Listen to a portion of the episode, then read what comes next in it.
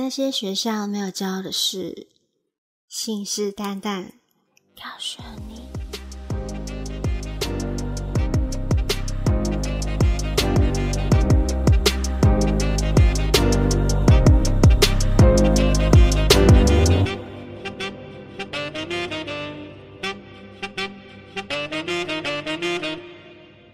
Hello，大家好，我是妮塔。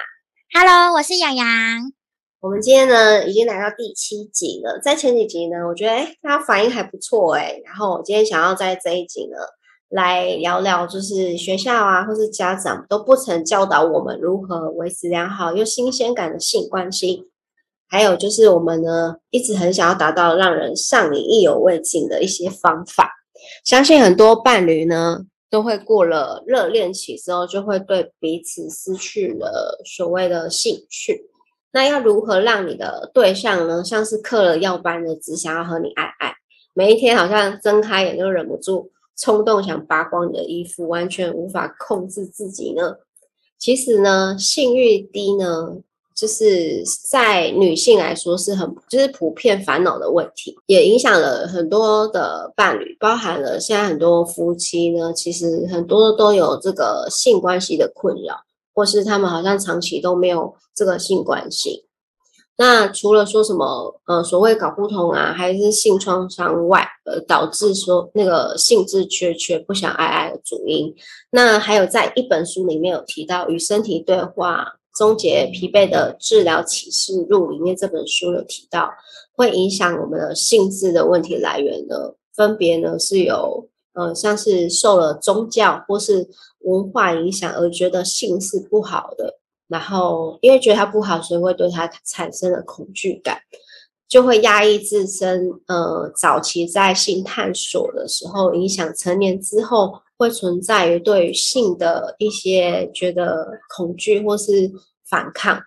那这个比较多会是出现在什么基督教或是天主教，他们好像就是要。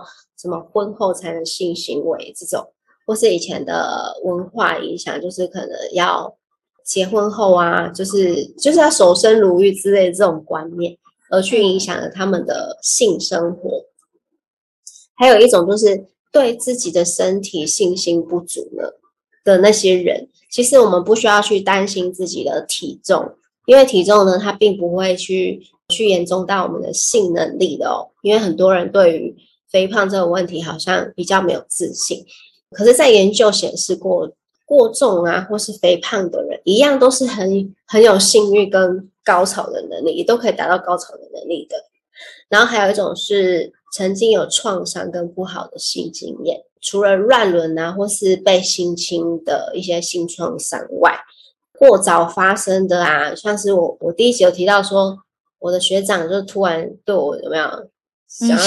类似强暴我，其实那是哎，如果他得逞呢，对我来说也是一个过早发生，嗯，就是我没有准备好，然后你对我用强的，我就会变成创伤，嗯，对。那这个这个情况下，我们就是会有一些创伤在，大家不要去忽略这一点。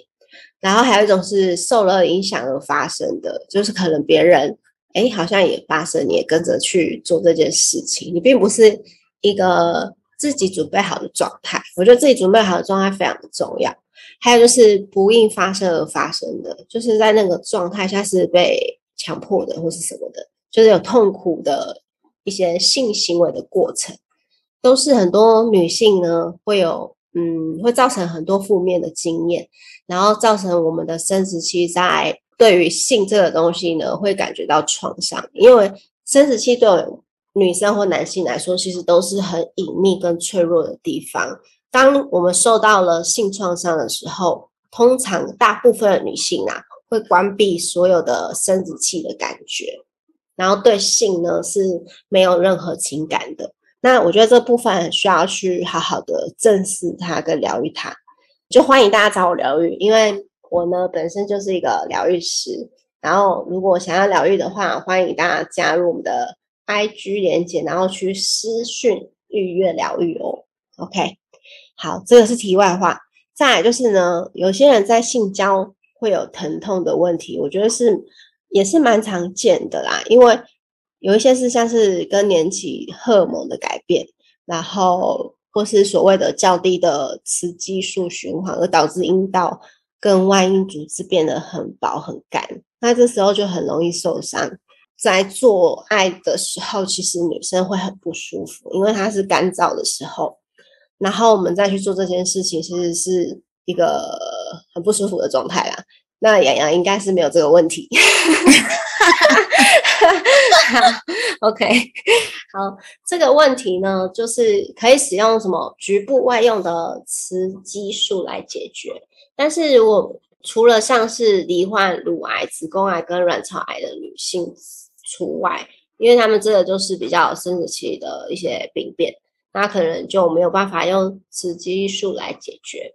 那我觉得说，那伴侣就应该要去体谅，呃，自己的老婆或是女朋友有这些症状，那我们就去体谅他，不要就是硬要的方式，这样会造成两个方面的关系会变得很不好。我觉得这都是可以去协调，可以用不同的方式。OK，再来就是呢，像是刚刚有说的雌激素睾固酮的不足，我们就会对性欲产生很大很大的影响。那前者呢是属于雌激素是属于助于性的接受，那后者呢就是女性性欲的主要驱动因素，它好像就是会去提醒我们的生殖器跟我们内在激素呢去产生对于性行为的渴望跟性兴奋的感觉，那我们才会产生所谓的润滑度。而男生的睾固酮流失原因呢来自于什么？我们不是抽烟。烟盒不是都会外面花一支烟，然后下垂，有看过？对，有。所以抽烟跟酗酒的人真的是会影响性功能的哦，不要不要小看这个，人家影响的性欲很大很大。所以如果说像有的人就是呃就是早色啊，或者是很容易软掉的人，那可能他是有长期酗酒跟抽烟的习惯，就会导致了。OK。而最大的原因，其实刚刚我们听起来，就是其实都是在我们生活中对压力，或是对于你工作事业，或是你面临到的问题产生了焦虑、疲累而去影响的。所以我觉得刚刚说的不要去忽略它。所以最终呢，我们都是要去正视好自己身心灵的部分。今天我们就回归主题来聊聊一下，如何去提升床上的性吸引力。与性感的养成，我相信很多人会去下功夫啊，去学习这些东西。那我想问一下，洋洋，你有没有什么什么吸引力啊，或者什么的方法想要来分享？嗯，我一直以来啊，我都觉得我的吸引力好像还蛮不错的。如果 如果满分一四一百的话，我应该至少七八十分呐。嗯嗯嗯，对，因为我觉得我因为我比较外向一点。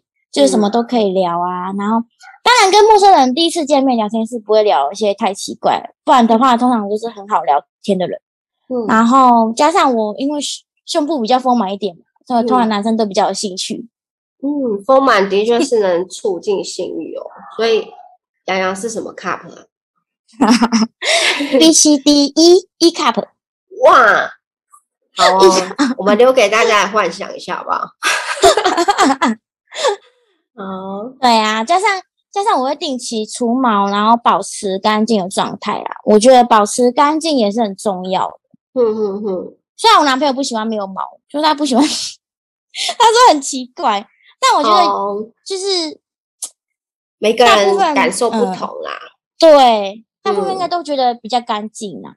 嗯嗯嗯嗯。那还有一点就是，我觉得应该也是大部分男生都会喜欢，就是随时随地都可以。就是做那件事情哦，因为保持湿润状态嘛，他想要的时候就哎，不用干嘛就直接这样，真的，对啊。那如果说是让另外一半招架不住的地方，嗯，应该是口交吧，因为我做很多功课，真的，你现在很认真，因为我不是原本就会啊，而且是要去做很多哦，上网查什么的。嗯，我男朋友是说，他说他很喜欢我的叫声啊。哦，怎么叫？这个要保留一下，保留我们更深入的，就是哦，激素的时候，对，好好好，然后有加上我习惯做那个凯格尔运动，嗯，凯格尔是运动就是会去收缩阴道，保嗯持紧致，对，这样不管另一另一半啊，或是我们自己都会很舒服。嗯，对对对对对，我觉得洋洋真的很认真，而且很棒哎、嗯，就是很认真去性感的一个女生呐、很好，掌声鼓励。谢谢，哎、鼓励一下。对好哦，那我觉得啊，其实性吸引力并非就是大家所想的，就是可能穿的很裸露啊，或是袒胸露背，很我我觉得很多人的性感是那种浑然天成的，呃，就像我一样 自己说。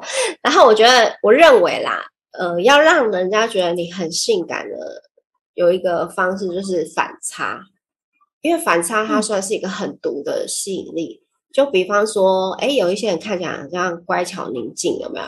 可是到了嗯床上，他就玉女上身。这种反差，其实通常都会让对象受不了，因为他觉得说哇，对，跟我想象中不一样哎，原来你这么会屌哦，会。哎、真的哎，我遇到很多看起来就是乖乖的，不像会做这种，就是比较 床上比较荡一点的女生，看不出来哎。真的真的，所以那个反差呢，是可以有让人家出，就是有刺激感的哦，因为他、嗯嗯他会觉得说，哇，你跟我想象中的不一样。嗯，当你人人类的大脑有一种反差，跟你呃预先的那种想法不一样，就会有很大的冲击感，那他就对你就是把持不住。哇，这样我开始要宁静一点哦，不要一直这么多话。对，因为像就是我没有之前啊，很久之前我们认我认识洋洋的时候，其实他不太知道我会聊这一块，然后对我给人家感觉啊，也像我现在是个疗愈师，我给人可是疗愈师跟导师听起来会觉得有一种很刻板印象，就是觉得哎，好像很保守、很正经、很正经。然后当你嗯去跳脱那个老师框架的那个反差色女的时候呢，会让人家很有征服欲哦，这又是另外一种 不同的感受。当然，我们不是要当一个 gay 白女好吗？因为假装还是假不了的啦。对啊，对啊，然后我觉得说，不管你要扮演什么角色，你要当一个正常的上班族，那你就是沉浸在你的上班族的角色。那回到家，你要当一个床上的性感女神，那你就好好去扮演这个角色，不要去、嗯去呃把你在公司的样子或在学校的样子带到家里面，就带到房间去。这样子的话会比较无趣啦，我觉得，因为你会让他嗯没有那种新鲜的感觉。那其实啊，就是也就是说，呃，为什么说你要去沉浸在那个角色？就是你在做爱的时候去沉浸享受。我们就是要在不要去想说要让对方舒服或干嘛，你就是沉浸在自己的状态的时候，就是一种性感的，明白我意思吗？哦嗯，了解。但我觉得很多女生啊，会有一些框架，就是所谓的反荡妇的心理约束，因为我们受到了传统封闭性的那个学习，然后对于享受做爱过程，有些人对于发出呻吟声啊，就是或是喘息的那种声音，他们会间接认为呢，这是一个很淫荡的象征。那在这个过程，他就会开始觉得说，哎，我不行，我不能怎么样，他就没有办法享受在其中咯。那你的性感，你的性感就会被你这个反荡妇的思维所封闭，你无法去展现，这是真的。对啊，这样不会内伤吗？就是想叫，然后还要憋住这样。对，可是他们呃，其实蛮多女生都是这样的，他们会觉得说，哎、嗯我我这边哎这样子的声音，会不会就是 就是让人家觉得说很很很就是很骚啊，或是很很淫荡，就是他们会渐渐嗯。想说，好、像我不要这样，对，然后他们就无法去展现他这个女人声音的特质跟那个呻吟的声音，对，哇，不要不要封闭自己，释放出来，要沉浸在里面啊。没错没错，对那我想了解更多性感的养成方式，想问一下蜜彩老师有什么性感的诀窍呢？好哦，我今天就是整个跟大家教教大家好吗？性感女神一号，对，就是其实我刚刚上面有提到啊，性感是湖南天成的，是不需要加以修饰或是去揣摩些什么，因为我觉得就是呃，我们每一个人呐、都是有自己的独特的魅力。那自信其实对我们每个人来说都是最重要的。呃，如果想要知道如何找到自信，可以听我另外一个频道。今天我就不在这边多提了。那我想要说，为什么自信很重要？因为一个有自信的人，他会清楚自己知道自己身上的优点是什么，并且他会去运用它，展现它。就比方说好了，我就是就我的屁股很翘，那我就会去展现我的屁股的性感线。条，对，呃，可能我的胸部形状很漂亮，我就觉得我可以就是去展现我的那个就是那个型很漂亮。虽然我没有说嗯哎呀这么大啦，但是我至少也有 C 啦，就是，但是就是胸型呢是你很有自信的。对，那千万就是你不要不要去去找到自己身上的缺点，你尽量都是专注在自己的优点上，因为当你去放在那些缺失跟你觉得不好看的地方的时候，你就会变得很没有自信。嗯，对，你就变成把你自己原本可能很漂亮的胸部、很很优的臀部都给它掩盖住了，你就没办法去发挥所谓你的优点的性感点在哪里。嗯，那刚刚我提到“性感”两个字啊，可能很多人脑海里面就会出现一些可能穿着薄纱啊什么的人，就是穿的衣服很少的人。那我就觉得想跟大家说，就是太肤浅了，因为在古代的时候，我们有看一些古代剧，就是有的女生她为什么演起来就是很性感，她不需要穿的很露，但是她的那个举手投足，还有她有一些文化气质，然后会让人家觉得哇，她好有吸引力。那那个吸引力就是所谓的个人的魅力。那嗯个人的魅力也包含说，他有自己的智慧想法，还有他知道如何去穿着打扮，凸显他所谓的优点。对，就像我觉得，哎，我的屁股很翘，那我就知道我穿什么衣服可以去凸显我的屁股，让它更嗯好看。但是我觉得，哎，我胸部形状很美，那我觉得我好像适合穿什么样的呃贴身的呃上衣，然后去展现我的胸部。那就是每个人的方式不同。那如果说你的腰很细，那你就可以让你的小蛮腰更加明显露出来。那每个人不一样，对。那如果说有的人觉得，哎，对自己身材没有自信，那你就去露出可能你的眼睛、你的嘴唇都是性感的。我相信一定可以找出找到你性感的点，不是都没有哦，一定有的。对啊，因为像舒淇呀、为什么人家说她很性感？有的人会觉得，哎，她长这样，可是她就是一种很让人家不知道怎么形容的一种吸引力，那就是所谓他的人格魅力。那有人格魅力的人，都是有性感的象征的。那所以我才说，哎，可能有一些女生啦，她可能漂很漂亮，可是身材很好，那为什么她会被称为什么花瓶？然后好像在性爱之中也得不到所谓的吸引力，那就是代表说她的内在素养是需要去精进的，因为在呃关系里面的情商、情商谈吐呢，其实是不可或缺的。OK，那情嗯商谈吐呢，我就不在这边多聊了，相信大家就是可以去 Google 一下，有情商跟有智慧的女生，在沟通表达上面都是不一样的。然后这就是可以去展现你所谓的内涵。有内涵的人，你也不需要去展现，哦，可能我要去展现我的胸部、我的屁股。他可能说话，他的嗯，就是他的表情跟他说话的样子，就是很迷人的样子。就是我们不要局限说一定要穿的很怎么样，对啊是，性感。OK，露乳沟啊是什么这样？对对对，露屁蛋啊这样子。对，就是隐隐约约的那种，才会让人家想知道里面发生什么事。我记得我们以前就是国高中的时候，可能我们班也有许多女生，就是本身胸部就蛮大，嗯那男生都会笑说：“哦，你乳牛哦什么的。”他们就会习惯性驼背。哦，对啊，对我觉得你们不要害怕自己被笑什么，你要说怎样，我胸部大啊，怎么样嘛？你羡慕吗？就是要用这种方式，你不要就是想要把它遮起来。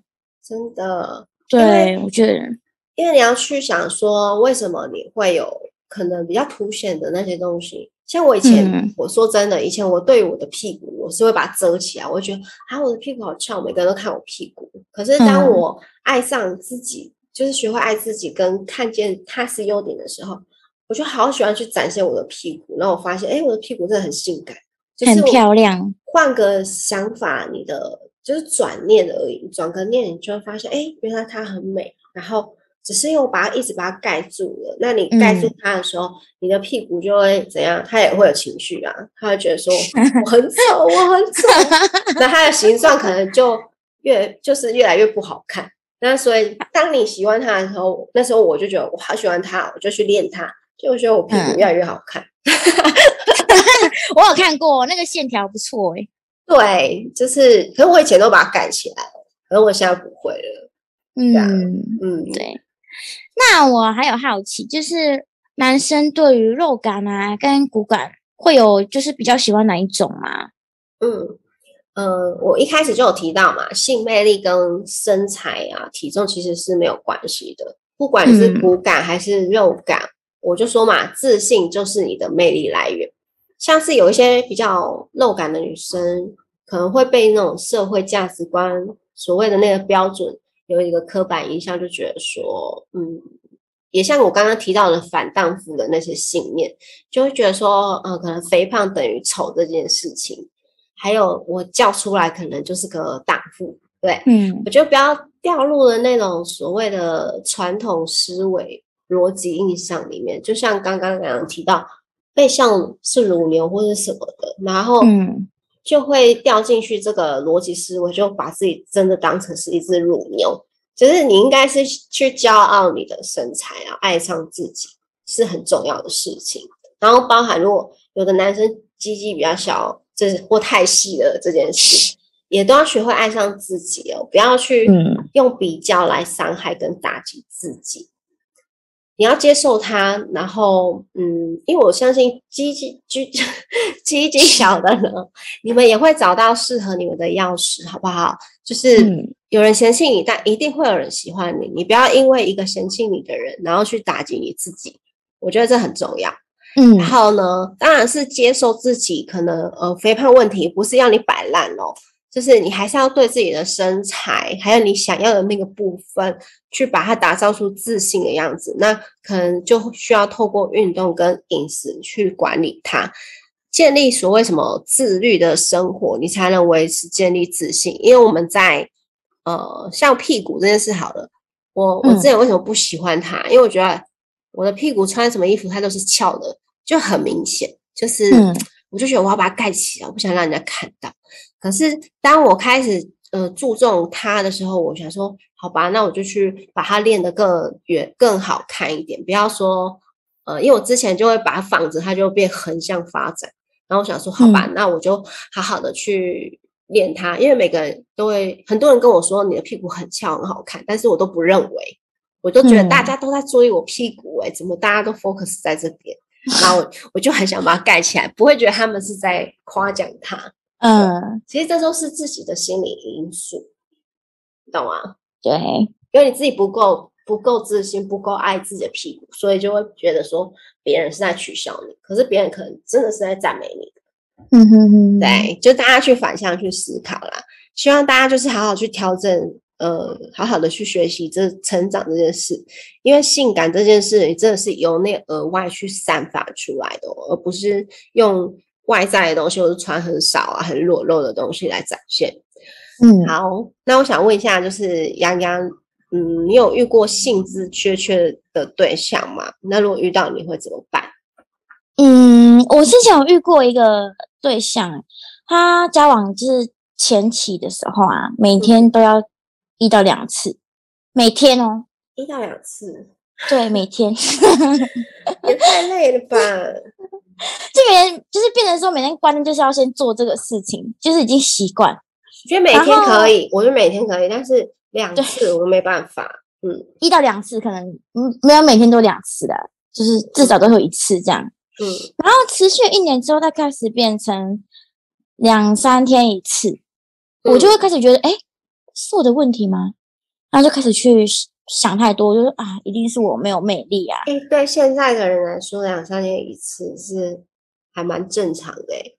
那时候还觉得不正常，我觉得是 想太多，然后就特地我就查了很多，就去买什么费洛蒙香水啊，然后还有前面提到的情趣内衣啊、角色扮演那些。嗯，后来才发现，那个男那时候男朋友是因为要换地方做。哦，对，然后我也曾经试过什么泰国的那个啪啪膏啊，或是啪啪圣水，就是专门在引，就是 散发魅力的那种香味吧，就是引诱男生的味道。嗯，可是味道也不是很舒服。然后他还要念经文啊，然后我也尝试经文。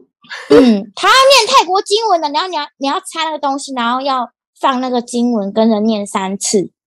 嗯，对，那我有尝试拜狐仙啊，或是买狐仙的东西呀，粉晶啊什么，来增加自己的魅力哦。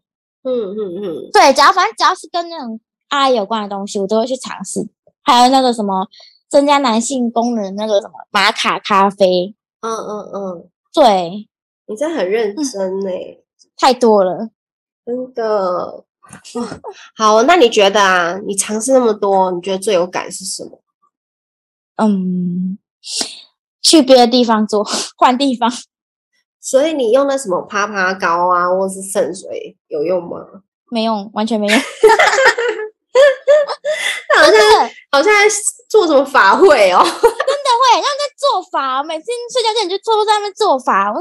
我干嘛？我在干嘛？这样子，好笑哦。然后还要洗那个费洛蒙的那个沐浴乳，哦，搞得很累。好笑，我是没有遇过，就是兴致缺缺的，哎，就是遇到对我都还蛮 蛮有感觉的。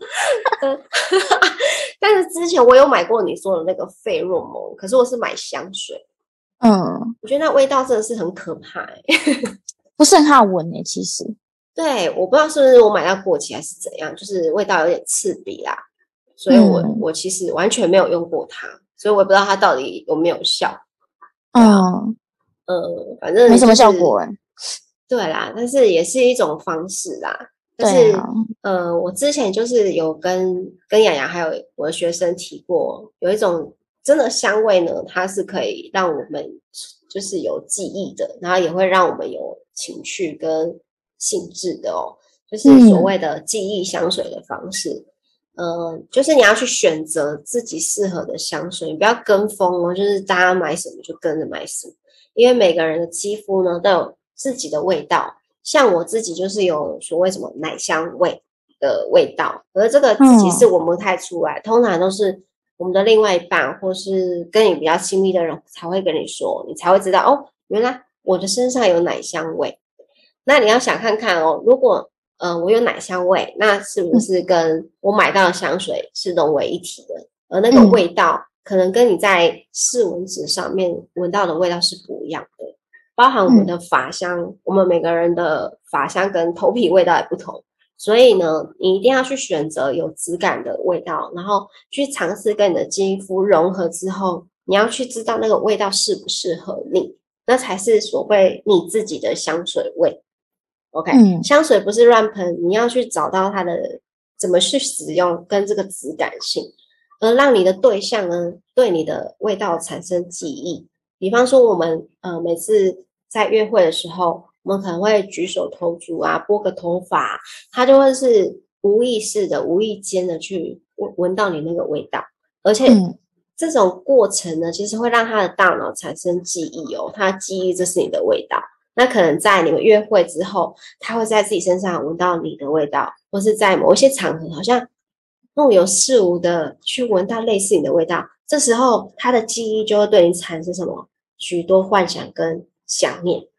哦，嗯，他就可能就会想到那天跟你激情的样子、亲吻的样子，或是哎，他就好想去找你哦。那久而久之呢，他就会对你的味道产生了上瘾的感觉。这是偷偷教大家，好不好？哎，真的哦，这个是真的。对，因为雅阳跟我说，你说你朋友会把香水当什么？对，我要跟大家说，你喷香水就是喷在你，比如说蜜泰老师讲的，比如说头发呃脖子那边，或者是什么手手腕里面啊。我朋友是全身都撒，而且一次撒三种味道，男香女香都撒，那好狂撒。可怕哎，这很可所以它怕。它很像蜜，就是是蜜蜂吗？不是，就是很像一朵花，你它还没人还没到，香味就先到了，很可怕欸，因为那味道不是很舒服。对，因为你想看看哦，它喷的全都是，然后三种杂在一起的，那对。可能是有花、有果香、有木对对对质的，那三对。个搅在一起，不觉得很可怕？还有加上它肌肤到底是什么味道，所以它就很像一个综合的香水罐，那边走来走去。很像 那个夜市那个有没有？走过去就哇，头好晕哦。对，因为像呃一个香水味啊，它是可以呈现一个人的气质跟他的嗯，给人散发出来的一个味道哦。因为像你有闻过一些可能比较没有质感的香水，我们得闻得出来，对不对？嗯，对，就比方，诶，就是外籍的好了，哦，那个不行不行，外籍他们好像那个香水用倒的，而且那个倒的是算了，那味道呢是比较廉价的那个味道。不是很舒服的味道。对对对，但是我不是说每个外籍都是，是我闻到几个是这样啦。然后我觉得还是要去找到自己适合的，而不是哦我今天买了什么什么什么 GUCCI 的品牌啊，然后就整个嗯把自己撒的都是，可是往死里撒有没有？对 GUCCI 的品牌，呃，也有适合的人呐、呃可能你不嗯适合，啊，你还倒那么多，真的啊，对，这个真的要很有一些小心思啊，然后还是要知道自己是什么味道，而不是随便很。那我觉得说，如果大家有推荐的香水，可以留言给我们。然后我今天就不推荐香水，好不好？我虽然我有偷偷推荐他们的香水，嘿嘿嘿，已经下单了。对，好哦。那我想问一下，洋洋，你跟你男朋友啊，会有过停滞期吗？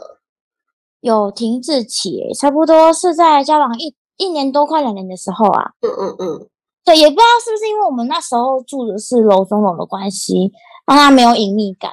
嗯嗯嗯，就是因为它是开放式的卧室，二楼嗯上去整个都是房间那一种。嗯然后我们就赶快，我们后面就搬家嘛。嗯，然后呃也没有好一点，哈哈哈哈然后我就开始一样做法，他就洗澡，我就赶快赶快去做法，然后放经文，然后念三次，然后什么香水啊、沐浴乳都洗，然后完全没有任何效果。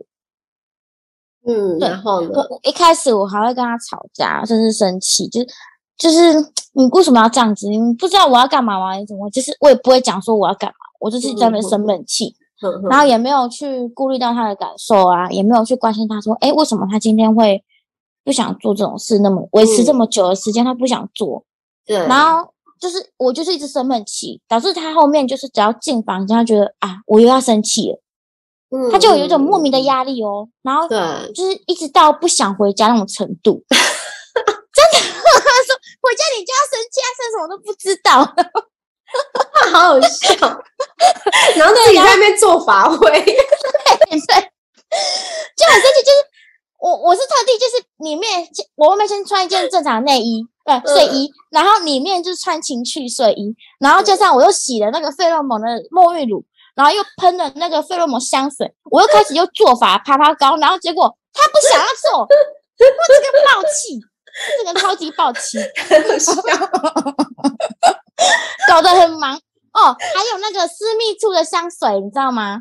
就是这个私密处也有香水，就是神秘桃口味，什么草莓，嗯哎、我全部都弄一整套这样子，嗯，搞得自己很像什么东西耶。就是后来你自己都 stand by 了，然后他对，他然后就很，我就自己很生气。后来我有意识到这个事情的严重性，就是嗯他还没有跟我说他压力很大，我想我就是有注意到他这些动，就是一些奇怪的举动，我就开始问他的想法，跟他沟通啊。嗯对，大家沟通一次不会完全达到共识，因为他我男朋友是属于比较不喜欢说自己想法的人，嗯，对，就是一直沟通，床事才有慢慢回到正常值啊。对啊，哦，就他什么都好，可是他不喜欢敞开他的心房。嗯哼哼哼哼，所以就开始慢慢问他，哎，你喜欢什么类型的 A 片啊？或者是你喜欢什么款式的情趣内衣啊？或是角色扮演，就试着去了解他的喜好，来慢慢的改善关系。然后最重要的是，我帮他预约蜜桃老师的疗愈，嗯因为他之前有提过，他对女性啊、床事啊是有创伤。嗯，对我觉得要互相站在对方的立场，就是考虑对方的感受也很重要啊。真的真的，因为对啊呃对，因为哎呀，她男朋友是有找我疗愈她性创伤的事，那我觉得疗愈嗯完他有差吧？有，他比较 open 一点，就是不会这样子，很像我在欺负他还是什么。嗯嗯嗯，比较能够去接受性爱这件事情了啦，因为他毕嗯竟还是有一些创伤在。那我觉得说，就是我刚刚提到了，性爱中我们多少都会有一些创伤，我们不可以去忽略它哦，我们才能够，因为忽略它之后，我们会影响到什么？所谓的性爱关系跟情感嗯关系，因为性跟爱其实是环环相扣的嘛，对啊，我们嗯爱一个人，我们当然会想要跟他发发生一些肌肤之情，或是做一点什么事。那当你发现，哎、是我的问题还是怎么了？那其实嗯是因为他的有一些内在创伤在里面，所以我觉得说你男友很棒哎、就是找我疗愈这个部分，然后也很勇敢的去面对这件事情。嗯，所以我呼吁大家千万不要去隐藏或是掩掩盖那些过往的创伤，然后就是一样欢迎大家找我疗愈，因为这个我觉得这蛮重要的。然后，因为停滞期呢，必须去找出为什么，就是我觉得那个原因很重要啦，你才能在嗯性爱里面健康的经营哦，千万不要去忽略。那像如果洋洋没有去在意到这件事，他就觉得，哎，是不是我的问题？是不是我哪里不好？或是是不是呃我没有魅力啊什么？就会开始怀疑自己，那会造成对，造成两方对于性是一种排斥感的哦。那也嗯，嗯，在这个过程里面就没有办法长期经营你们的关系了。嗯，自己也会有一些创伤，就会觉得，哎，怎么会这样，好难过、哦。对对，因为这是沟通。这都是互相影响的，所以不要去忽略它。嗯，嗯，那我也很好奇啊，性欲跟年纪真的有关系吗？嗯，应该很多人都有问这个问题。那其实，在加拿大贵湖大学的教育委员会里面研究，就是有显示指出，就是有六十三趴的中老年人，大概四十到五十岁的，他们对性呢还是保有那种强烈的热衷的、哦。尽管大多数的人认为，哎、自己年纪很大啊，性欲会很低，但大部嗯分的人会说明，比起在十几年前那种性爱方式呢，他们感觉年纪越大会会更去懂得如何让性爱过程变得很有趣，然后会嗯想要增强彼此的快感，然后增添情趣。因为我发现年轻人好像比较不敢去尝试情趣用品啊，或是嗯尝试比较反差的东西。那当你年纪越大的时候，我们就会想要去做一个比较不同的方式。所以，呃，年纪越大的人，其实他们不在意所谓的次数多少，他们比较讲求是所谓的精神的高潮，才是他们最大的追求。那会使性欲下降的，都是因为所谓的一成不变的性爱当中，或是只追求最后的结果，忘记过程的重要的那种性爱过程。那这些过程就会产生所谓的挫败跟失落的感觉，而造成性欲下降。所以跟我们的年纪是没有太大关系的哦。哦，对，所以我觉得像是有一些婚后或是长期伴侣的啊，应该要多一点点。我提到刚刚所谓的反差，那反差当然不是说要你演个绿茶婊啦，你可以寻求更多不一样的刺激感，比方说我们平常生活当中的一些调情的方式，我们不不要只是单单只是在床上我们才做这件事情。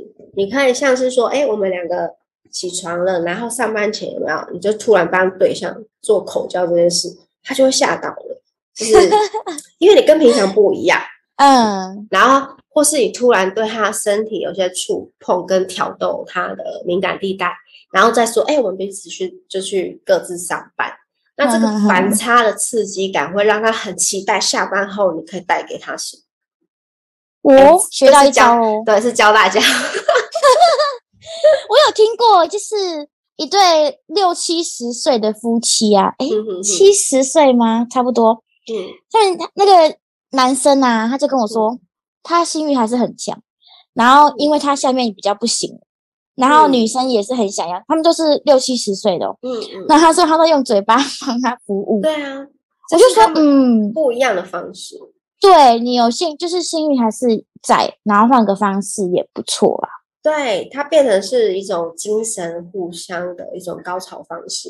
对啊，对啊，对，那可能就是已经到七八十岁，可能真的硬不起来了。那你也可以有不一样的这种挑逗的方式，去刺激嗯我们的那个大脑有一种兴奋感，那也是一种高潮哦，不一定要说哎射精或喷水才是高潮。嗯哼对啊，对啊。那我觉得我刚刚教了大家很多 paper，就是可以用看看。